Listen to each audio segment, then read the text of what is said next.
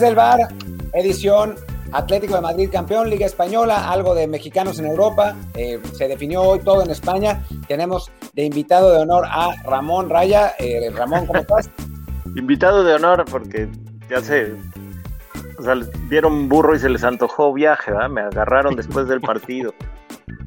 Así es. ¿Y qué tal? Yo soy Luis Herrera. Como siempre les recuerdo que estamos en Apple Podcasts, Amazon Music, Spotify y muchísimas apps más de podcast. Y también haciendo el programa ya en vivo desde Twitch, twitch.tv, diagonal Martín del Palacio o diagonal Luis RHA. Ahí estamos por lo general los lunes, martes y jueves a las de la tarde. Y en casos como hoy hicimos un watch along de los que fue el cierre de la liga. Acabamos de seguir lo que son los partidos de Atlético en Valladolid, que gana 2 a 1, y el del Madrid en Villarreal, que, bueno, Madrid contra Villarreal, que al final también gana el Madrid 2 a 1, le puso emoción a la liga en el último minuto nada más, pero bueno, pues ya, toca hablar primero que nada del campeón, ¿no? El Atlético que sufrió, que llegó a estar perdiendo este partido 0-1, eh, eh, pero bueno, al final le saca la victoria con un gol de Suárez, que fue lo que define todo, pues creo que un justo campeón de una liga muy flojita, ¿no? La peor de, de los últimos años, sin duda, ¿no? La peor. O sea, no podemos pensar que, que, no es meritoria porque nunca puedes demeritar un título, pero también estás hablando de que eres campeón con un Barcelona que dejó ir mil oportunidades, con uno de los peores Real Madrid de, las últimas décadas, y bueno, pues, no, tiene su mérito, el Cholo sigue besando a sus jugadores, sigue apareciendo en las cámaras, no solo le falta ir tras los, a los que están tomando para aparecer yo soy anticholo, lo he dicho siempre, pero bueno, pues, eh, con gusto de que esté Héctor Herrera ahí y haya un mexicano más que se sume a la estadística de campeones de la Liga Española. Eh, un cholo que dentro de todo, y podemos, podemos eh, ahondar más, ha logrado hacer por lo menos competitivo siempre Atlético, ¿no? O sea, quizás no sea el equipo más espectacular, de hecho, lejos de ello, pero competitivo es, ¿no? Creo que, y creo que eso, eso lo hablamos un poco de los técnicos argentinos que, muchas veces provocan eso, ¿no? No, bueno, o sea, y más el Cholo, ¿cómo era el Cholo como futbolista? ¿No? Yo creo que esa era su, su tarjeta de presentación, un güey de muchos huevos, ¿no? Este, competitivo a morir, ¿no? Este, de, primer minuto hasta el último, no, no tendría por qué ser diferente su manera de dirigir ni lo que le exige a sus jugadores. Y bueno, además a este Atlético, algo que hay que reconocerle es que en las últimas dos jornadas, más allá de que había dejado ir una gran ventaja en la liga, que la dominó muy fácilmente la primera vuelta, pues estuvo en situaciones complicadas tanto contra Osasuna la semana pasada como hoy contra Valladolid, se fue bajo en el marcador y por lo menos ahí sí lo que es la mentalidad del Cholo, lo que les ha inculcado a los jugadores de no, no dejarse caer, no, no pensar otra vez se nos va la liga, otra vez se nos va el título, como ha pasado a otros equipos del Atlético en este caso, apliquen la remontada, goles de Correa y Suárez. Pero te digo una cosa, Luis, perdón que te interrumpa, pero no es el cholo, güey, ¿no? O sea, estás hablando de jugadores que son top, de un nivel altísimo de calidad, ¿no? Que no necesitan que venga el cholo a decirles, sí, el cholo tiene un sello. Yo creo, por eso soy anticholo. El sello que les da este equipo es más de, de, de darle importancia a la gente que defiende y, dejarle a los delanteros como mucha responsabilidad de, güey, yo aquí tengo el cero y ahí te va la pelota y te doy espacios porque te, me voy a tirar atrás y tú resuélvela, ¿no? O sea, sí, obviamente él tiene su porcentaje, pero estás hablando de que es un equipo que tiene mucho dinero, que tiene un muy buen plantel con jugadores de muchísima calidad, ¿no? Que digo, sería ilógico pensar que no son, que no iban a ser posibles candidatos. O sea, el Atlético de Madrid está siempre ahí. Las veces que no está es porque el que está al frente la cagó. Ahora, a ver, hablamos del Atlético de Madrid, que es el campeón y todo, pero si somos absolutamente realistas, pues el interés está más en el Real Madrid y el Barcelona, ¿no? Que a final de cuentas, pues fracasaron, porque esa es la realidad, fracasaron feamente, ¿no? Que tiene que ver con momentos, ¿no, Martín? O sea, es, tienes a Casemiro, a Benzema, a Modric, a Sergio Ramos, que sí, todos los pensamos en ellos como cuando eran jóvenes, ¿no? Y ya no son. Y no nada más no son jóvenes, vienen de haber ganado tres Champions y entonces se encuentra la motivación para seguir compitiendo como competías hace tres años o hace cuatro o hace dos, ¿no? O sea, no es lo mismo. Y también el cuerpo no es lo mismo y también los jugadores jóvenes que se integraron, o sea, Vinicius, por ejemplo, pues resultó que no era eh, o, no dio los resultados que se esperaban tan pronto, ¿no? Y, ha sido un jugador en base a oportunidades y tuvieran problemas con la elección de los técnicos y entonces se conforma el plantel, o sea, eh, arrancan mal. Y en el caso del Barcelona, un poco lo mismo, problemas incluso hasta con Messi, se le retiran muchos de los jugadores, de, toman malas decisiones, que son malas decisiones entre comillas, ¿no? Hoy el que, el que le da el título por decirlo así, no es una final, ¿no? En el partido que define los puntos, es Luis Suárez, que en el Barcelona, o sea, seamos sinceros, parecía que ya estaba, ¿no? O sea, ya estaba sobrando y que ya tenía que estar pensando en el retiro, ¿no? ¿Por qué? Pues porque físicamente ya no estaba igual, porque había otro tipo de motivación, porque el equipo también venía de ganar todo, ¿no? Entonces, eh, muchas veces yo, yo pongo el ejemplo, y alguna vez lo platiqué y se van a enojar, ahora que está de moda que se enojen los fans, lo bueno es que aquí son poquitos, ¿no? Los fans del Atlante, que decía, güey, ok, el Atlante es campeón, ¿no? O sea, pero tienes que contar con que las Chivas, América, Tigres, Monterrey, justo, ¿no? Los equipos que se supone que tienen mucho dinero y demás, o sea, la, la cagan gacho y entonces no es tu culpa, ¿no? Pero los que se supone que tendrían que estar arriba no están y entonces no tiene que ver contigo, no es tu culpa, pero tú tampoco eres el responsable y simplemente siendo consistente te encuentras con que te topas a unos Pumas que además no tenían un plantel criminal en la final y ves una final donde dices, ¿cómo es posible que estos dos equipos hayan llegado? Y tiene que ver mucho con que, como hoy, ¿no? Con que el Barcelona y el Madrid la cajetearon y, y no tanto con que tú rompiste la liga y fuiste mejor que ellos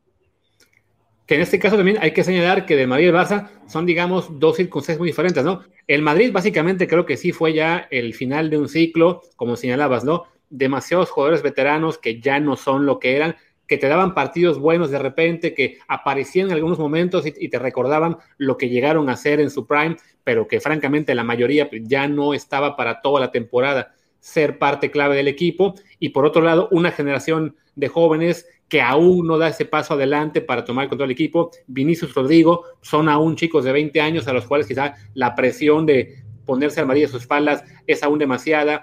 Isco y Asensio, que son quienes quizá deberían haber ya dado el salto, nunca se convirtieron en jugadores de, mayor peso. Entonces, bueno, para el Madrid, digamos, es parte de este ciclo que la transición no ha sido eh, suficiente, ¿no? En cambio, para el Barça, básicamente ha sido regalar la liga de principio a fin, ¿no? Primero, pues con este dejar ir a, Luis, a Luis Suárez, perdón, que por cuestiones económicas, por lo que señalabas de que parecía que ya estaba en declive.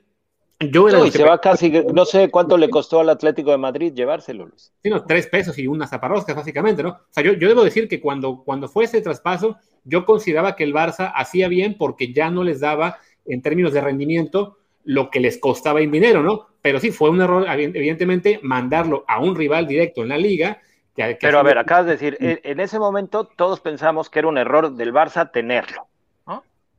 Y sí, y era verdad, o sea, sus actuaciones, sus actuaciones, el rendimiento, los números, te decían, está, saliendo demasiado caro, es un güey que igual ya como Modric, como Sergio Ramos, o en el caso del Barcelona, como Piqué, yo creo que Piqué ya fue, ¿no? Y claro, el otro día, bueno, hace varias semanas de repente salva, ¿no? Regresa de la lesión, tú dices, yo creo que ya es momento de decirle gracias, Piqué, ¿no? Este, te, te regalamos tu carta, vete a cobrar a China, a Qatar, a la MLS, a donde quieras, métete más billete.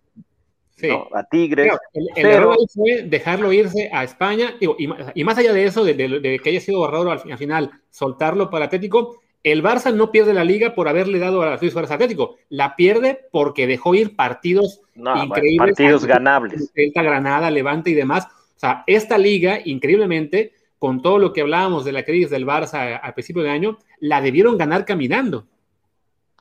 Con todo y todo. Pero al final, digo, ya desde mañana no, no hay un asterisco que diga, pero el Barça, si le hubiera ganado al Celta o si le hubiera ganado al Granada, hubiera quedado campeón, ¿no? O sea, ya a nadie más le importa. Sí, no, obviamente lo que va a decir la, el librito es Atlético de Madrid campeón. O sea, eso, eso está clarísimo, ¿no? Em, y entonces, También lo que va a decir es que Héctor Herrera, mexicano, campeón con Atlético. Hay que, dar, un poquito de él, claro. Sí, lo dijo, lo dijo Ramón en su momento. Es el primer campeón mexicano desde, digo, el primer campeón mexicano con minutos significativos en la cancha desde Rafa Márquez. Jonathan Dos Santos fue campeón, pero jugó muy poquito, ¿no? Con el, con el Barcelona. Así que bueno. ¿Gio no, ¿A Gio no le tocó? No, a Gio no tocó. No, él, estuvo, él, estuvo, en el año de Rijkaard, el que fue un desastre todo, justo previo a la llegada de Guardiola. Ahora. Le, si le, cuidado, le tocaba el triplete. Sí, sí, se hubiera quedado y hubiera sido otra cosa, pero bueno, en fin. Eh, leamos algunos, algunos comentarios. Renosilia dice, la liga pasada también van dos ligas que Barcelona regala y después insulta a Bartomeu. Abrilón dice, sí, Abrilón dice, a mí no me gusta el Cholo, pero a diferencia del Barcelona, que parece muy inestable. oye, eh, déjame, eh, creo que es interesante platicar. O sea, ¿qué tanta culpa tiene Bartomeu? Muchísima. ¿Tú crees? o sea, perdón, pero o sea, la derrota contra ¿no? De las últimas semanas del Barcelona, los puntos que deja ir contra Celta, contra Granada, no sé, contra quién más. Este, ah, ¿Es culpa del presidente? No, no, evidentemente hay una culpa compartida. no hay un solo responsable de la debacle del Barça. O sea, la debacle deportiva, digamos, de este segundo mitad de torneo, por ejemplo, pues ahí los culpables son los jugadores en, primer lugar y con el Kuman también. Pero a fin de cuentas, recordemos que esta plantilla es una herencia de Bartomeu, de todo el desastre de su, de su gestión, que jugadores que están ahí en este momento sin rendir, como Dembele, como, como Coutinho, eh, como Pjanic, y los que se fueron, pues también fueron toda la gestión de él, y que este regalito al de Luis Suárez Atlético, pues también fue la gestión de Bartomeu, ¿no? Claro, o sea, al final, no, es, ese es, yo creo que eso es lo interesante del fútbol, ¿no? Que, o sea, las negociaciones, estás hablando de personas, ¿no? De seres humanos. Entonces, todos hubiéramos vendido a Luis Suárez, creo, todos, ¿no? Y termina siendo o sea, la peor decisión en la historia, pero no porque el güey hubiera rendido en Barcelona, ¿no? A lo mejor se queda en Barcelona y hubiera subido 10 kilos, sino porque el güey decide irse al Atlético de Madrid, a lo mejor le picó el orgullo, ¿no? Este. el error, el error es, venderlo al Atlético, ¿no? Porque había otros en otros lugares que lo, que lo querían. Claro, claro, estoy de acuerdo, estoy de acuerdo, no sé qué tanta eh, responsabilidad tenga en eso. Y la otra es, ok, yo lo vendo, me vale madres, ¿no? O sea, el equipo está y estaba, o sea, Barcelona tenía que haber quedado campeón con Bartomeu o sin Bartomeu. Pero obviamente todos tienen responsabilidad, nada más que no siempre se les, se, les achaca, ¿no? Y, y entonces cuando le, le, pones responsabilidad al presidente, ¿no? Ahorita, justo hoy le recuerdo a la gente que no sé si ahorita, en un rato más empieza, este, en un rato más México se juega el boleto del Mundial de Playa, que yo sé que a muy pocos les interesaba a nadie, no, yo me acuerdo una vez que no calificamos que Record pone en la, en la, en la portada otro fracaso de Justino Compeán. Entonces dices, no, pues a toda madre, Justino Compeán, digo, ¿qué chingados tiene que ver? ¿no? Yo puse la alineación, yo decidí quién tiraba los penales y, y, el que falló el penal, perdón, pero tampoco es mi culpa, aunque yo me pudiera sentir responsable. ¿Qué pinche culpa tiene Justino? Haberme dejado a mí como entrenador, ¿no? Entonces dices, es compartida, sí, a veces yo creo que nosotros decidimos, ¿no? Los porcentajes, sí, a veces, a veces cambian, pero, güey, o sea, creo que tiene más culpa Kuman que Bartomeu. Yo no estoy de acuerdo y te voy a decir por qué. Si, si Bartomeu hubiera sido otro presidente, un presidente más fiscalmente responsable, la plantilla de Barcelona sería mucho mejor de la que es actualmente. O sea, en el, en el largo plazo, creo que, digo, nadie me escucha, todo el mundo se, fue, pero eh, en el largo plazo, el Barcelona sería mucho mejor equipo. Hubiera sido mejor equipo el año pasado, hubiera sido mejor equipo el año antepasado. O sea, los problemas estructurales que tiene la plantilla del Barça son por culpa de Bartomeu. Después, obviamente, Kuman pues tiene la culpa de lo que hace este año, ¿no? Pero también lo que hace este año es con el material que tiene. Que lo, lo desperdició, no lo despilfarró, pero tampoco es que o sea, uno ve la alineación del Barça y tampoco es que sea una alineación espectacular, ¿no? O sea, son jugadores que están o ya muy veteranos o muy jóvenes. Y entonces, pues así se pone, se pone complicado. Sí, yo estoy de acuerdo. Tiene, o sea, yo decía, cuando quedamos fuera nosotros, ¿tiene eh, responsabilidad Justino? Sí, ¿cuál era su responsabilidad? Pues que él apoyó a la gente que estaba abajo, que decidieron que yo fuera el entrenador. Hasta ahí es su responsabilidad, ¿no? Todo lo demás no tiene nada que ver. Yo decidía cómo se juega, yo decidí, o sea, lo que yo decidí nos llevó a jugar eh, este, a tiempos extras y llegar a los penales, y después yo decido la lista de los penales. Y después, perdón, pero no es ni responsabilidad de Justino ni mía que el güey que tenía que meter el penal para que ganáramos lo falló, ¿no? Sí, aunque en un, club, es distinto, güey, porque en un club pues, tú sí te encargas de los fichajes, ¿no? En una selección seleccionas a lo que hay, ¿no? A final de cuentas. Pero en, un club, pues sí, sí. Pero se encarga él o se encarga el director deportivo. Y claro, él es el que decide quién es el director deportivo, lo decide él o lo deciden varios. Yo creo que eh, se vuelve un, ok, ya dijeron Bartomeu y efectivamente el equipo está del carajo, las finanzas no están bien, Messi se quiere ir, ¿no? Lo de Luis Suárez que inmediatamente empezó a funcionar en el Atlético de Madrid, el cabón, ¿no? Y, y, y ya lo más fácil es decir, sí, la culpa es de este güey. Y dices, no, a ver, tranquilos. O sea, es, si hubieran ganado el partido de local hace tres fechas o no sé cuántas, ¿no? Hoy estarían ganando la liga. Y, perdón, pero ya Bartomeu ya ni estaba, ¿no? En fin, y culpa tiene, culpa tiene. hay, porcentajes y Bartomeu tiene un porcentaje alto, ¿no? evidentemente ya, él se fue hace que fue ya como seis meses, no tiene él el 90% de culpa, a lo mejor es el 30, el 50, ya dependerá un poco la opinión de cada uno, pero sí. No, yo creo que mucho más. Debe, se debe mencionar sin duda, porque sí, lo, lo, que es este Barcelona es todavía la herencia de su gestión, ¿no? Hay quien recordaba aquí en los comentarios también que, bueno, parte de todo el desmadre que es el Barça ahora deportivamente fue porque el propio Bartomeu se enfrentó a la plantilla, hasta les mandó ahí espías y todo, y gente en redes sociales para que los dejaran en mala, en mala imagen. O sea, sí, todo eso es parte de su herencia, ¿no? Evidentemente sí, conforme pasa el tiempo, eh, ya esta herencia se vuelve mucho más reducida, pero sí, no, no se puede todavía olvidar que este equipo todavía es el que él dejó, ¿no? Ya el próximo año será muchísimo menos el impacto de, de él, pero todavía se arrastrará lo que fue la mala gestión financiera que complica las posibilidades del equipo, ¿no? O sea, el, lo que actúa un presidente de clubes, ahí sí, sí impacta mucho más que creo que señalabas por lo de Compián. No, estoy de acuerdo, estoy de acuerdo. Yo ponía esos ejemplos porque creo que son como muy claros. ¿no? En el caso de Bartomeu, por supuesto que tuvo decisiones equivocadas, por supuesto que afectó, pero también la gente que le va al Barcelona estaba acostumbrada a romper la liga y, tiene que ver igual con los momentos de los jugadores, con la motivación de los jugadores, con las decisiones de los entrenadores, de cómo manejan y gestionan esos momentos y esas circunstancias de los futbolistas. Y a veces es súper complicado. Tú llegas y te encuentras a Piqué, Piqué, o sea, imagínate, llegas como entrenador nuevo y quieres sentar a Piqué empezando la próxima temporada, seguro es un pedo. Y Piqué la próxima temporada va a ser un poco más malo que lo que ya fue esta temporada, ¿no? Porque ya es más grande, etcétera. Pero sigue teniendo el peso de ser el che capitán, ¿no? Y Piqué seguro cree que puede seguir jugando. Y entonces tú como técnico que tienes cero jerarquía en el Barcelona, llegas y lo quieres sentar, te, te clavas de entrada. Ahora, decides ponerlo y empiezas a perder partidos por culpa de Piqué, pues ahí o sea, tienes que cruzar los dedos para que la gente de la prensa no sea amiga de Piqué y digan, la culpa es de Piqué y no digan, la culpa es desde, el entrenador por su planteamiento, ¿no? Que dices, no más, el gol se lo comió Piqué. Entonces, eh, yo creo que esto, este tipo de fracasos, si realmente quieres echarle la culpa a alguien, se necesita un análisis más a fondo. Así, sobre, eh, así por encimita, pues yo digo, que la cagaron todos, sin Bartomeu ya ni está y la gente sigue echándole la culpa de una liga que se perdió cuando la tuvieron en sus pies y en sus manos tres o cuatro veces. Eh, les propongo que cambiemos el, tema porque hablamos mucho de Barcelona y creo que podemos hablar del Real Madrid, sobre todo del legado de Zidane, ¿no? Que Zidane parece que se va, que se va, termina perdiendo la liga, es verdad, eh, pero ya me corregirán ustedes, pero creo que es campeón, eh, gana dos ligas y tres Champions con el, con el Madrid, que pues no es poca cosa, ¿no? Para, para un técnico al que muchos acusaban de no tener conocimientos tácticos suficientes. Es que yo no sé quién se atreve a decir eso.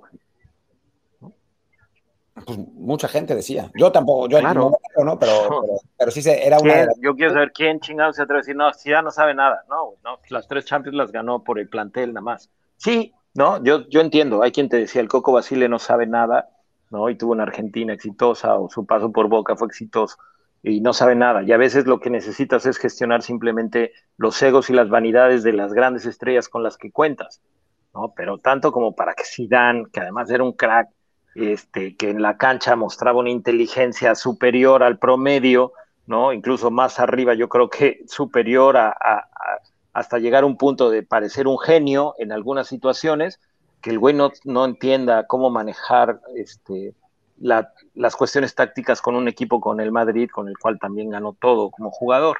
O sea, la verdad me parece un comentario fuera de lugar.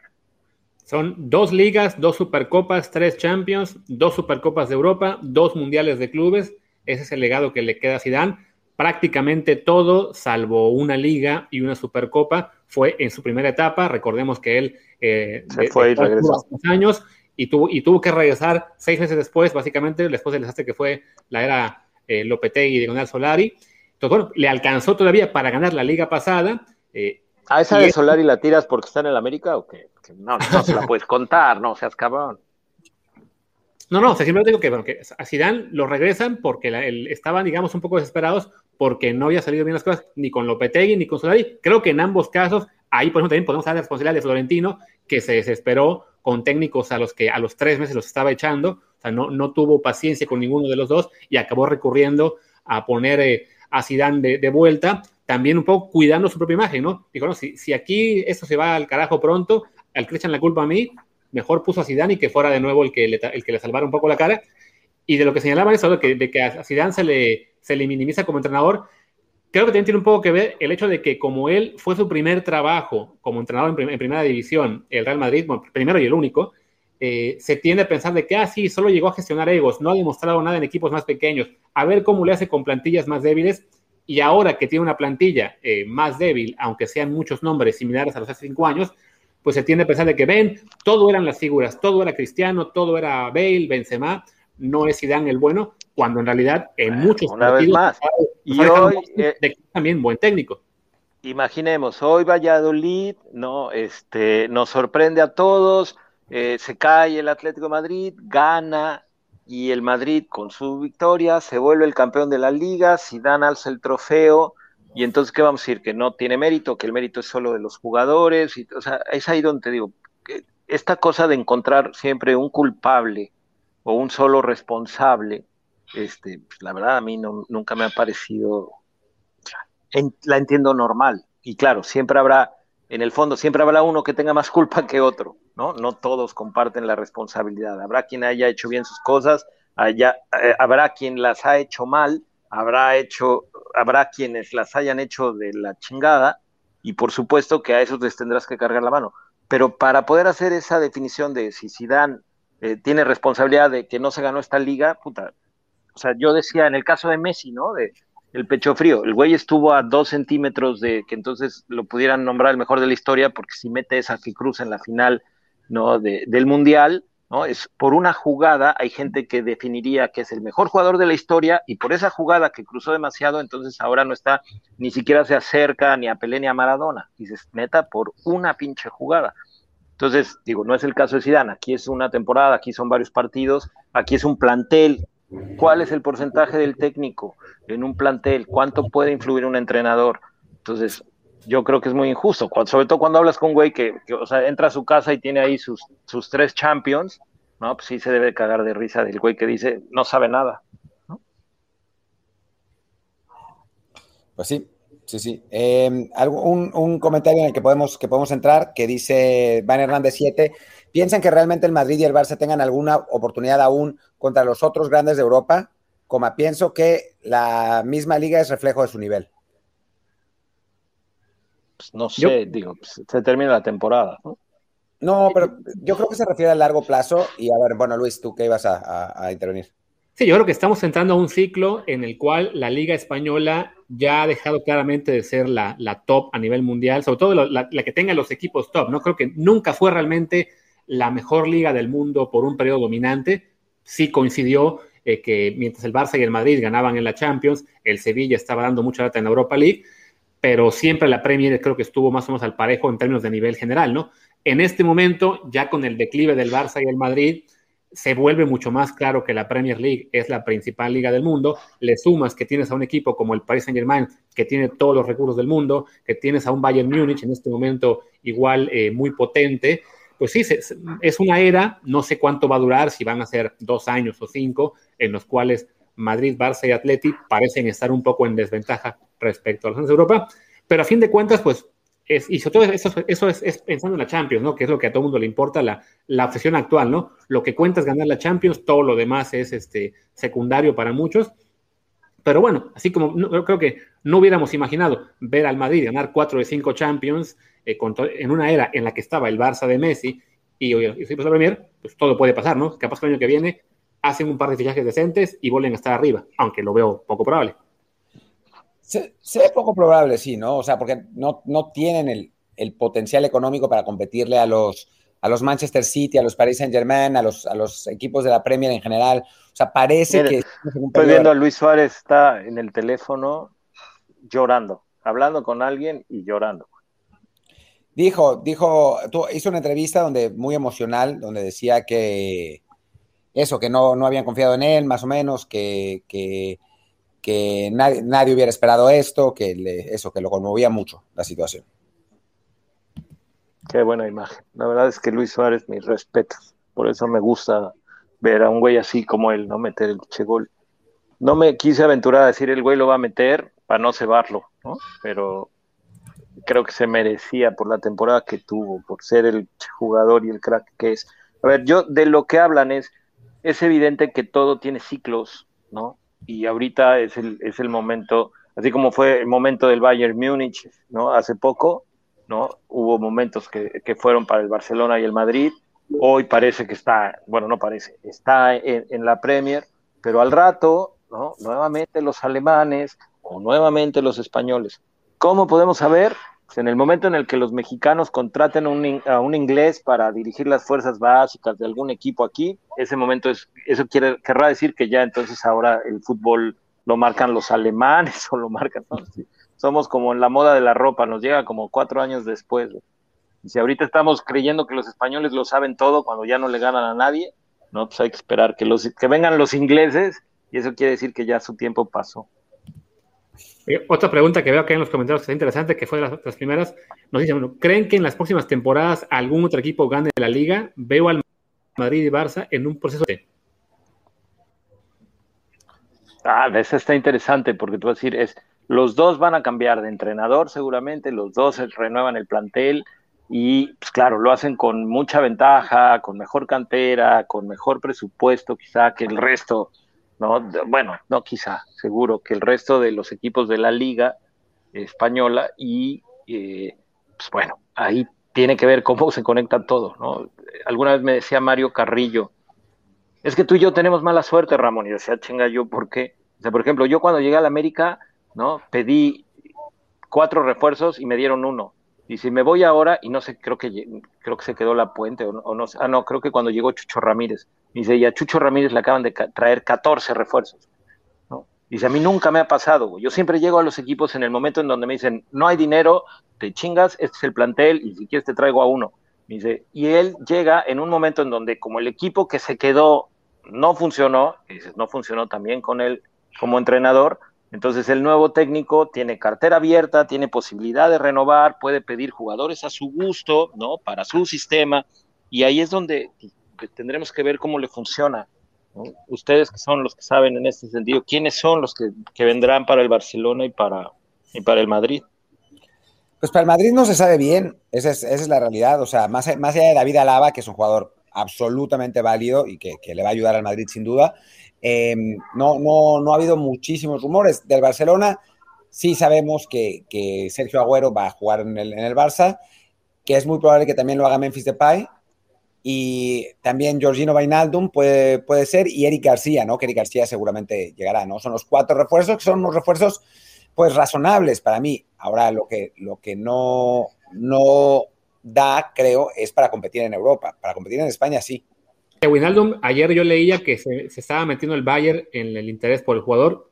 Hablamos en este caso de los del Barça, los cuatro son jugadores que llegarían libres, todos acaban contrato, también Alaba para el Madrid, también es un jugador que llega libre, lo cual es un reflejo de que pues, son equipos que en este momento no tienen presupuesto para, para fichar a los grandes cracks de mundiales como antes fueron Cristiano, Bale, Neymar, este, etcétera, y por tienen que recurrir a jugadores más medianitos, ¿no? Que queden, en, que queden este, libres en sus contratos. Seguramente habrá algún fichaje, sí, de, de 40. También, también, espérame, también Pedri, Fati serán un año más eh, con un, año con más experiencia. si, eh, son llamados si son llamados a la selección nacional, se volverán mejores jugadores, tendrá que ver mucho cómo les va ¿no? en las competencias internacionales. Y entonces, ¿no? Eh, este, y, siempre aparece alguien, ¿no? Como en las Copas del Mundo, ¿no? O sea, eh, siempre te encuentras un jugador que sorprende por su nivel, siempre te encuentras a uno que se consolida, siempre te encuentras a uno que, que sorprende a todos, siempre te encuentras a uno que decepciona. Y así pasa año con año, ¿no? O sea, son, son estas apuestas. Entonces, ok, el Barcelona seguro va a tener buenos refuerzos de calidad, seguro tiene una cantera de calidad, ¿Quién vendrá de técnico? Ahí la pregunta, ¿quién es el posible técnico del Barcelona para ver cómo gestiona todos, todos esos elementos y qué tanta conexión consigue? Sí, que ahí... Bebe. Ahora, quién sabe, ¿no? O sea, en principio parece que es Xavi, pero pero no se sabe, ¿no? O sea, y, si es Xavi también, pues es su primera experiencia con un equipo de, este nivel, obviamente fue jugador muchos años con los de Barcelona, pero bueno, no es lo mismo ser compañero que empezar a gestionar un, vestuario. Bueno, pero, pero a ver, ¿no? Guardiola tampoco, o sea, tampoco había ganado nada en primera cuando le dan el primer equipo y... No, no digo que sea, no digo que sea imposible, ni mucho menos, o sea, le puede funcionar muy bien, digo, simplemente está ese riesgo. Pero también, ¿no? A ver, es, o sea, Guardiola, pero no, sí, el güey es un genio táctico y es quizá el mejor entrenador, si no de la historia, seguro del mundo en este momento.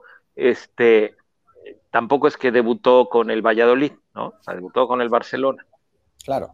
Bueno, nunca ha dirigido un equipo como el Valladolid, siempre ha, elegido, ha dirigido equipos top, top, top, top. y ese riesgo lo pueden correr, de hecho, ambos equipos, ¿no? Madrid y Barça, Barça con Xavi, Madrid con Raúl, que parece que es quien va a ser el entrenador de, los blancos ahora que se vaya Zidane. La, la, gente que está soñando con que va a llegar Hans Flick al Barça y Alegre al Madrid, pues que se, lo siento mucho, no, no, no creo que eso ocurra. Y bueno, en esta pregunta que, que si la pueden ganar el Madrid o el Barça de vuelta o alguien más, yo creo que de hecho el Atlético es en este momento quien debería ser, eh, si no favorito, por lo menos sí considerado muy fuerte para, para repetir. De entrada, porque recordemos que esta liga la estaba ganando de calle hasta que se vino bajo en la segunda vuelta, que alcanzó a tener pero por plantel tiene para competirles de tú a tú a ese Madrid de Barça por un buen rato, ¿no? Hablamos de un equipo, creo que ahí sí, con menos veteranos ya de salida, con jugadores, este, tampoco, no tiene muchos jóvenes de, de 20, 18, 19 años que les falte madurar, es un equipo más bien con muchos jugadores en el premio de sus carreras y que incluso su, su, mayor compra reciente, Joao Félix, aún le falta explotar, ¿no? Al grado de que este año acabó jugando de suplente la, la temporada, ¿no? Entonces, es un equipo que puede seguir siendo ahí candidato en la liga. ¿Y la campeonitis qué? ¿Nada más es en México o qué? Es en México, muy cortos. ¿Existe la campeonitis realmente o es una mamada? Yo creo que existe. Te digo, tienes que, ver, ¿no? En torneos cortos. En, en, en, Europa, en torneos largos, pues francamente no, no es tanto factor porque los equipos campeones tienen dos meses de descanso y pretemporada después para llegar bien en toda la temporada, ¿no? En México la bronca es que eres campeón el 20 ah, de diciembre. Y en Mundiales, en Mundiales tienes cuatro años, güey. En Mundiales existe la campeonitis. Pero eso, en Mundiales a mí me parece que es algo distinto, ¿eh? O sea, yo creo que en Mundiales la campeonitis, por así decirlo, es porque el técnico en cuestión, que siempre es el mismo, es muy raro que cambie, el técnico campeón al cuatro años después, confía en los jugadores con los que ganaron el título que son cuatro años mayores y ya no es lo mismo, ¿no? O sea, le pasó ahora a, a Joachim Löw con, con, Alemania, ¿no? O sea, a final de cuentas, es la Alemania de hace cuatro años, bueno, hace seis años ahora, pero de, hace, hace, cuatro años, en, 2000, en 2018, pues... ¿Estás diciendo que era la peor Alemania de la historia? No, pero era, una Alemania que no, que no, tuvo esos recambios que hubiera tenido. Y pasó, pasa en general, o sea, en 2010 con Italia pasó, en comparación de 2006, que no pasaron la primera ronda, ¿no? Con España con España en 2014. O sea, y es en general la misma base de, futbolistas, pero pues como son cuatro años mayores, pues ya no es lo mismo que cuando en general en los mundiales están en su prime. Eh, pues bájalo, es, o sea, la campeonitis tiene que ver igual, ¿no? O sea, una vez más, o sea, ya no es igual. Si tú vas, o sea, la primera vez que sales con la chava que te encanta, es una emoción y un nerviosismo. Ya la décima, ya no vas tan emocionado. Y si después, ¿no? Te das cuenta que sí te encantaba, pero resulta que no es lo que tú esperabas, ¿no? No es tan inteligente, o a lo mejor ya está, ¿no? O sea, igual y ya empiezas a decir, puta, este, le voy a cancelar, ¿no? O sea, entonces pasa igual con el fútbol, ¿no? O sea, quedé campeón, me estaba costando mucho trabajo, eh, ya aguanté, ya gané, hay una relajación o por fatiga o por falta de motivación o porque, no, este, digo, llegas al clímax y viene una curva descendente en cualquier eh, desempeño, en cualquier, en cualquier actividad, ¿no? Cuando llegas al punto máximo, pues ya no hay más para arriba. Entonces, sí, claro que existe la campeonitis. ¿Cuánto te dura? También tiene que ver con que, pues, güey, tenía yo 34 años, me maté toda la temporada para salir campeón y salí campeón. O sea, güey, ahora tienes 35, mátate lo doble. Dices, no, güey, ya no, ya no me da, aunque quisiera, no, no me da ni la cabeza, el cuerpo no me da. Y entonces ese jugador que fue especial para ti, ya no es tan especial, simple y sencillamente porque él ya no le da, ¿no? Y entonces ya el plantel cambia con un solo jugador si es alguien que, influyó mucho en, la liga. Y te digo, y luego ahí tienes que empezar a sumar, ¿no? ¿Qué va a ser el Barcelona? ¿Qué va a ser el Madrid? Lo normal es que no, no estén tan mal como estuvieron este año. Y entonces, con cualquier puntito que dejes en el camino, siendo el Atlético de Madrid, si el Che Barcelona no conectó y arrancó, perfecto, porque también aquí estamos hablando solo de esos tres, Pero tienes que hacer, tendrías que hacer el análisis de los otros equipos, lo que decía yo del campeonato del Atlante, ¿no? Calificas a una liguilla en donde, o sea, tu rival en la final es el Pumas de los Picolines, ¿no? Yo les decía, de los atlantistas, no se acuerda nadie de la alineación del Atlante, güey. O sea, tienes que ser un... Valle, Clemente Valle. Valle, Vilar, Pero de los 11, güey, de los 11, ¿no? Quiero ver quién se acuerda de los 11. Sí, no solamente los verdaderamente atlantistas de, de, cepa, pero bueno, para no extendernos mucho con el Atlante, ya para cerrar el episodio también, vemos que aquí en Twitch la gente se empieza a escapar. Quería yo comentar, bueno, acabó la liga, Atlético campeón, fracaso para el y Barça, y además, hablar un poquito de mexicanos en España, acaba siendo una temporada buena para ellos cuatro, ¿no? El caso de Héctor Herrera, campeón con el Atlético, Laines y Guardado, califican a Europa League con el Betis, Néstor Araujo, el Celta libre de todos los problemas de descenso desde muy temprano, pues parece que fue en general un, un, año decente, aunque sí, en el caso de Herrera y de Diego, que quisiéramos que jueguen un poco más. ¿Qué esperamos para el próximo año? ¿Que se mantengan en sus equipos y les vaya mejor o que algunos se vayan? Pues, o sea, en el caso de Araujo, parece que él quiere volver a México. O sea, que él, por, cuestiones personales, quiere regresar a México. Entonces, pues vamos a ver qué pasa ahí, pero en principio, pues tendría que encontrar un, equipo que lo compre, que bueno, no es, tan fácil porque no es un jugador barato, pero bueno, ese es en principio su, su, prioridad. Con Laine sí, la idea sería que se consolidara aún más con el Betis, a pesar del, hate de Ramón, eh, hoy lo que, lo, que, leo, en Twitter es que, que hoy jugó muy bien otra vez, ha cerrado bien la temporada, tendría que consolidarse y ser titular y, y, eso, reflejar con números eh, su, su, mejora, ¿no? O sea, que hasta ahora ese es, pues es una... una Cuando dicen jugó muy bien, ¿juega de acuerdo a, lo que costó? ¿Juega de acuerdo a lo que costó o juega de acuerdo a lo que no? dice que no, tiene, que no le tiene hate. Y dice que no es hate, ¿eh? Bien, mamá. No, yo, yo le tengo hate a los que, a los que no, o sea, exageran cosas. Yo le deseo lo mejor a Laines. Me gusta cómo juega ¿no? Y ya les dije, pues, ¿qué más quisiera yo que un mexicano destaque? Pero, o sea, tiene 20 años y lo están poniendo puta como si le estuviera rompiendo cuando el güey entró de cambio, ¿no? Y cuando el güey, o sea, te digo, si yo fuera un español, lo estoy tratando de analizar para ser objetivo, que yo soy un güey que le va al Betis, y dices, no mames, no podemos contratar a nadie más porque nos costó, ¿cuánto costó Laines? Ustedes saben, yo no sé. 14, 15 millones. 14, 15 millones de dólares, güey, y el güey es suplente. Sí, pero tiene 20 años. Ramón, pues sí, güey, Vinicius, Vinicius es titular. Te voy a leer comentarios de aficionados del Betis en Twitter. Info Real Betis, o sea, no es un mexicano. Me ha encantado la entrada de Lainez en el partido. Ah, bueno, Martín, no me leas, güey, aficionados, aficionados, una vez más. el mexicano ha hecho un final de temporada muy bueno con las oportunidades que ha tenido. Otro, otro. Pero ¿por qué, pero ¿por qué hablas así? Porque así hablan, este, así hablan, en Sevilla, así hablan en Sevilla. Hablan, así, aspiran a ese. Eh, no, está bien, pero a ver, ¿estás haciendo cherry picking? No, no, no, estoy eligiendo. Tú puedes, tú puedes entrar al, al Twitter, pon Lines Betis eh, en general, siempre, siempre lo tratan muy bien. O sea, No, bueno, pues, o sea, güey, si pones Lines Betis, pon Betis solo, a ver cuántos hablan de Lines sin, ¿no? yo no estoy diciendo que esté jugando mal, es que ahí es donde la gente, digo, como cuando dije lo de Romo, ¿no? Y como cuando ustedes dicen lo de Acevedo, y ustedes ahí se ponen, eh, está, ya sé que están jodiendo, pero no, o sea, la gente sí va a pensar que yo tengo algo contra Lines. No, a lo que me refiero, es un güey de 15 millones de dólares, creo que fue exagerado que pagaran eso, qué bueno que se lo pagaron, qué bueno que el güey arregle el futuro de su familia, de sus hijos y de sus nietos, ojalá y responda a lo que costó, yo sigo creyendo que quien hizo la, la, transacción, quien decidió pagar eso, apostó muy fuerte, tú llegas como entrenador y te dicen, güey, este güey costó 15 millones de dólares, también tienes que cuidar la inversión del equipo, ¿no? A mí me pasó como jugador, por eso lo sé. O sea, yo estaba jugando bien y vino Mejía Barón y me dijo, güey, me están pidiendo los ingenieros que tiene que jugar Martín Galvez porque lo tenemos que vender, porque el cabrón, ¿no? Este, pagaron una lana por él y el güey resultó malísimo y no lo vamos a poder vender si no juega. Entonces, Ramón, perdón, pero esa es la verdad, ¿no? Miguel, que es un güey muy honesto, en lugar de no decirme nada, me dijo, me están pidiendo los ingenieros que juegue este cabrón. Y entonces yo me tenía que comer algunos partidos en la banca porque pues, la idea era jugar este güey para poderlo vender, ¿no? O para poder desquitar o para poder justificar el haberlo contratado. Son diferentes situaciones. Yo no estoy diciendo que pase con Laines. Yo sí creo que Laines no costaba 15 millones de dólares.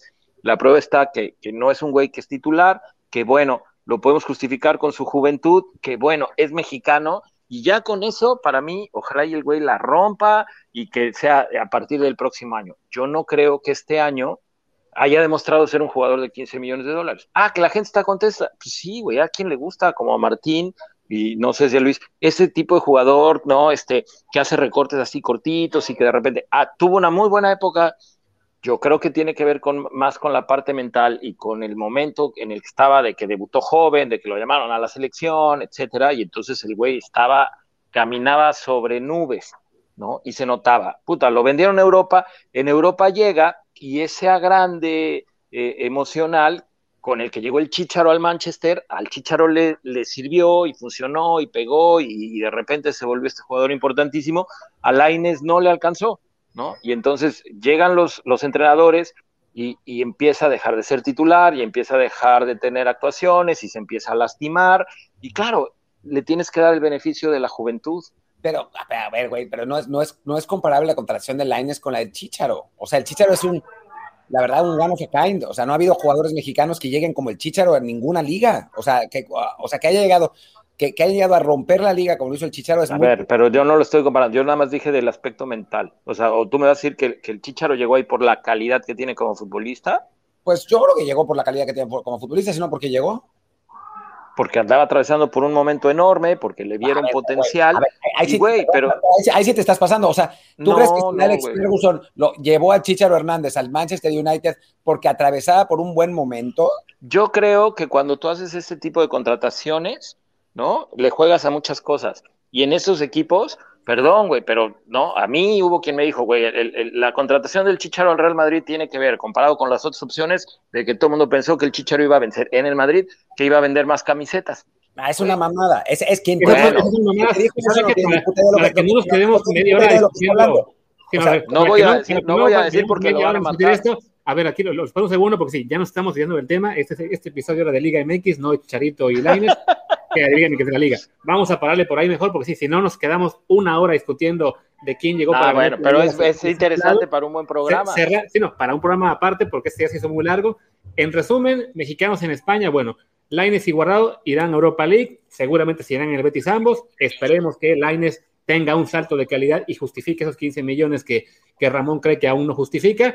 En el caso de Araujo, ¿tú crees pues, que, sí? ¿Tú crees que sí? a México, esperemos que sea al Monterrey en un troje con César Montes y que él sea el que el que viaje a España. Y Héctor Herrera, no, ¿Tú crees que, ya los justificó? Si te, contesto, nos seguimos acá media hora más y creo que ya. No, no, nada más quiero saber, nada más quiero saber el sí o no, porque ya quedamos que me van a invitar a otro programa a hablar de eso.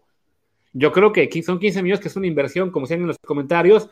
Que o sea, pero la, pregunta es, ¿ya los justificó? que ya hubiera, que ya fuera titular desde hace un año, sí. No lo ha sido todavía, pues no, y evidentemente eh, queremos más de él. Punto. No, entendí, sí o no, no hay, sí o no. No hay por qué alocarnos de que si no fue titular desde el primer día, nadie se alocó, nadie se alocó. Yo digo que no lo ha justificado. ¿Tú qué dices? Hasta hoy, el día de hoy, no lo ha justificado, valer 15 millones. Es que yo no, es que yo no creo que, que los que, que, los fichajes se tengan que plantear en función de ya justificaron o no. No, a ver, eso se verá cuando acabe su paso. No, pero, pero la pregunta es válida. La pregunta es válida. ¿Tú crees que en este momento, no quiere decir que mañana no los justifique o en un mes? Yo te pregunto, ¿en este momento ya justificó el, el costo de 15 millones? Yo pienso que no. Y eso no quiere decir que nunca y no quiere decir que yo no quiero que lo haga y yo no, no estoy diciendo que creo que nunca lo va a hacer, no, estoy diciendo que hoy no lo ha justificado. La pregunta es, tú y Martín, ¿ya los justificó el día de hoy? No, todavía no, pero no me parece que ah, sea eh, Ya sé, no, es, nada más, no, todavía no, y no pasa nada. No, tú, Martín. Como, alguien, como alguien dice, dijo aquí en los comentarios, esos 15 millones son una inversión. O sea, si después, ponle que esté así como está, lo que quieras, y si mantenga ese nivel. Y después lo venden en 18. ¿Lo justificó o no? Si, si, lo, si ganan 3 millones, claro, por supuesto. Tiene, pero no, pero él no, él no, no, no, el que los vendió justificó el haberlo traído en 15 porque lo vendió en 18. O hasta te lo pongo así. Si no fuera por Laines, digamos, quizás no hubieran sacado dos puntos más. Dos puntos de los que tienen, no más. Eso hubiera sido suficiente para no entrar a Europa League. Y entonces, esos dos puntos que les dio la, Ahí sí ya te pasaste de lanza, güey. Es que no, sí, también, espérame, debe haber, debe haber, deben haber entrado de cambio unos güeyes que, que, que, vienen de la cantera y que les costaron tres pesos y que a lo mejor ese güey salvó una jugada que les dio tres puntos. Esos tres puntos, entonces, perdón, pero los 15 millones de Laines se los hubieran evitado y hubiera este güey que entró y que metió un gol, ¿no? Que les costó nada porque viene de la cantera entonces ahí ya la comparativa, te creo que te pasaste lanza con tu comentario, güey. No, Entonces, espérame, pagué 15 millones de dólares y, hay un güey, ¿no? Que dices, hay un güey de la cantera, ¿no? Que tiene 17, que el día que entró también le hicieron la falta y de la falta salió el gol. No, no pasó, yo vi todos los partidos del Betis, no pasó. O sea, no pasó ni una vez. Ni una vez, o sea, no entró nadie, solo juega, solo juega Laines. No, no, pero yo, ninguna vez. Yo sí creo, yo sí creo, Martín, que un jugador de 15 millones de dólares. O sea, no entró ningún jugador de 17 años en ningún momento a salvar. Ok, uno de 20, uno de 21 a salvar. Es que ustedes dicen, entró a salvar. No, no entró a salvar nada, entró a cumplir. eso lo tú. Es un jugador. Lo dije, pero lo dijiste tú. ¿Yo qué dije? ¿Yo qué dije? ¿Que entró a salvar? No, tú dijiste que con lo que con los con lo que entró ayudó a que estén en la Europa League y que por eso justificó sus 15 millones de dólares, no mames. No, dije, no, a ver, es que jugando como abogado del diablo, ¿cuánto te cuesta un boleto de Europa League?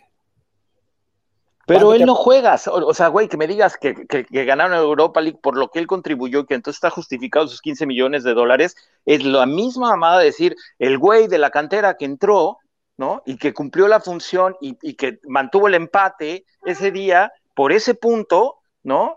Güey, y dices, pero ¿en qué influyó? Güey, pues en que simplemente se paró en esa zona y el cabrón que jugaba de ese lado, cuando volteó a ver, no dio el pase para allá, ¿no? Y entonces empataron y ese pinche empate le tienes que dar su porcentaje a este güey de la cantera que entró, que a lo mejor no tiene 17, a lo mejor tiene 21, y que le costó tres pesos.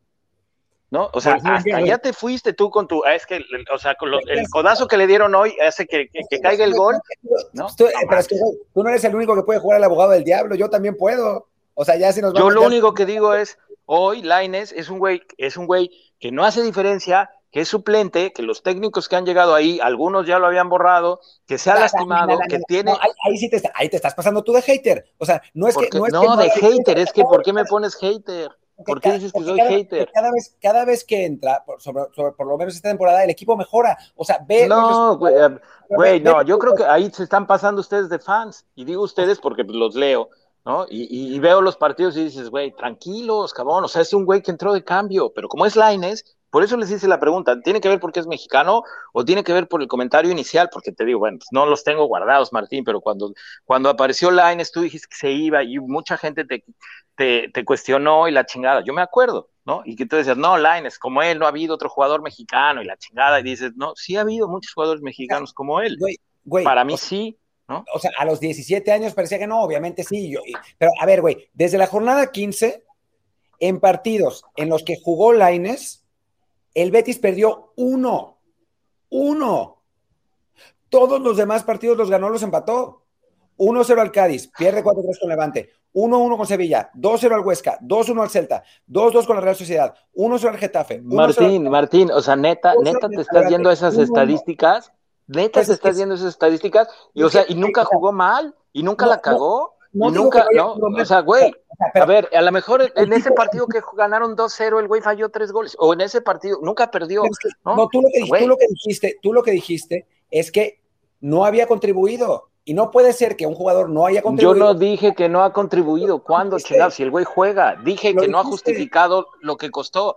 No, Martín, cabrón. O sea, ¿cuándo voy a decir? clavado en la idea de que no ha justificado lo que costó. Ese no es el tema importante con Diego Lainez y con ningún ya Lo sé. No, a ver, millones. O sea, para, no seguir, insisto, para no seguir en el programa dos horas hablando de justificación, es un jugador de, 20 años que, que, ojalá que le vaya mejor, que el año que viene tenga mucho mejor Pero en eso estamos de acuerdo. Va, creo que en una curva ascendente. Entonces, si va en una curva ascendente, ¿por qué fregados nos estamos obsesionando con que es que no ha justificado los 15 millones? Eso no, me estoy, no, yo no, es que te voy a decir.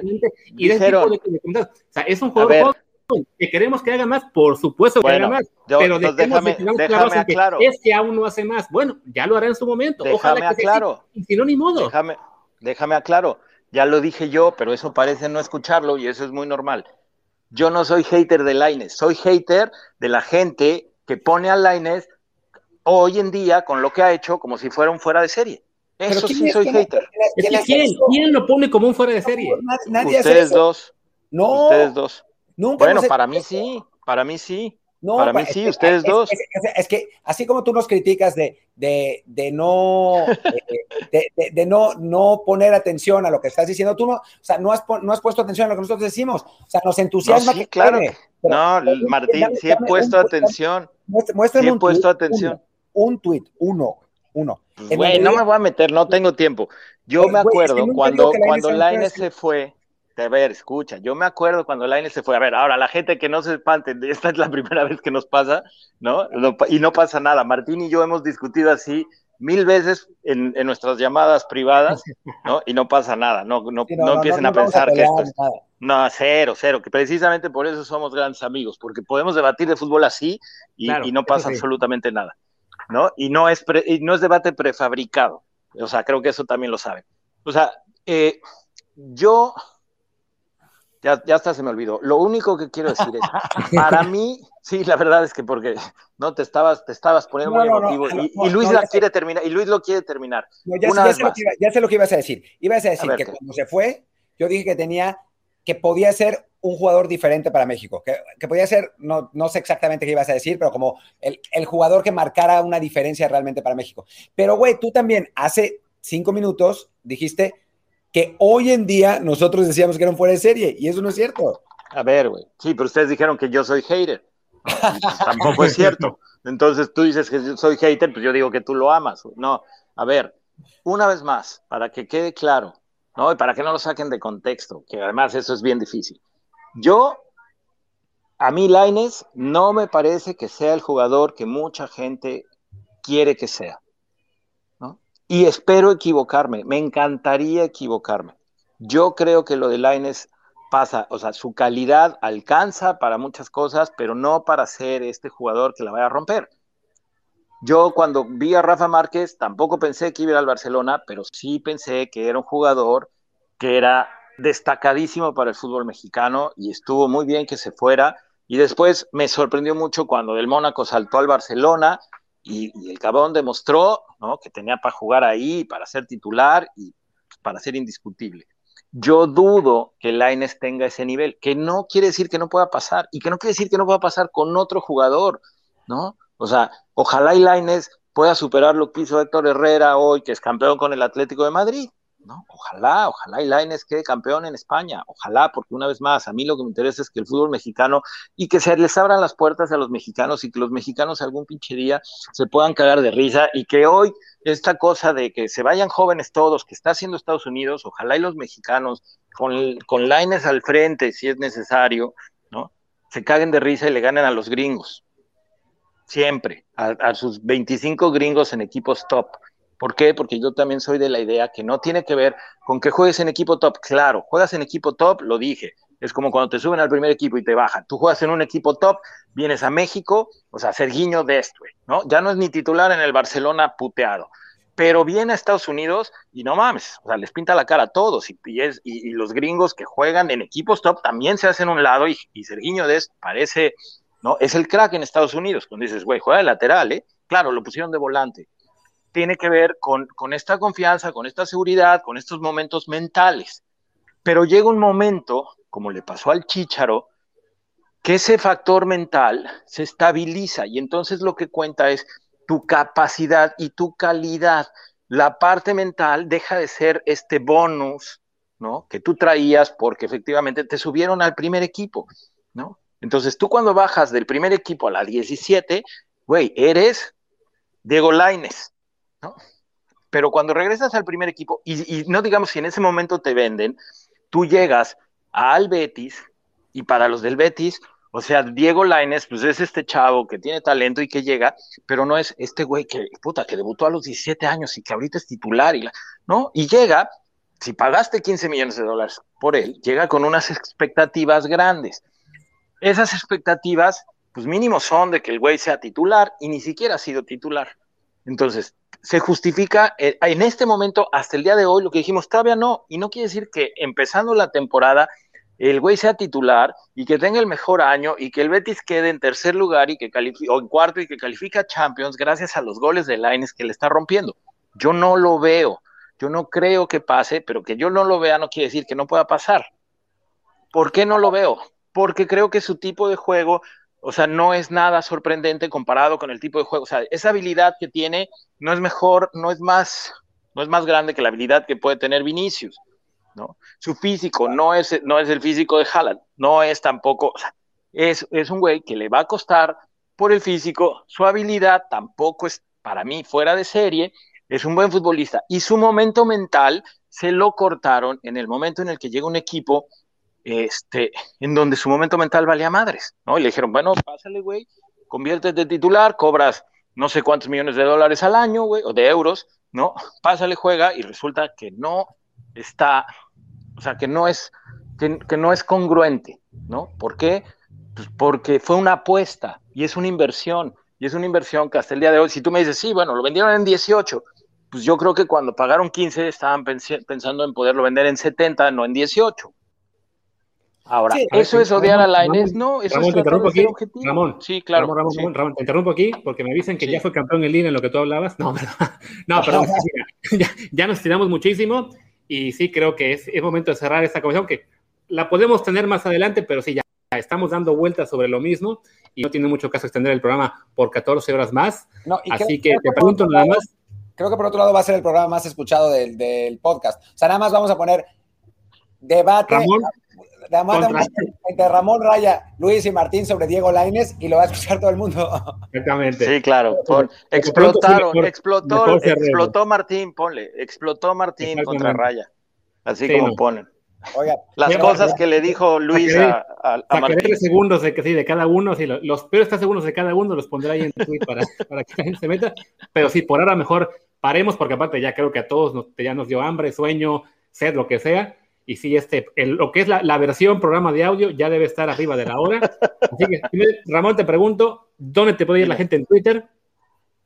Arroba Ramón Raya 23. Yo soy Luis Herrera y mi Twitter es arroba LuisRHA. Yo soy Martín del Palacio, mi Twitter es arroba Martín de ELP y el del podcast desde el bar pod, desde el bar POD. Muchas gracias y nos vemos, pues ya no sé cuándo, pero ya nos vemos. Y lo sigo queriendo, ¿eh? No vayan a pensar que ya no. Igualmente. Chao, señores. Adiós.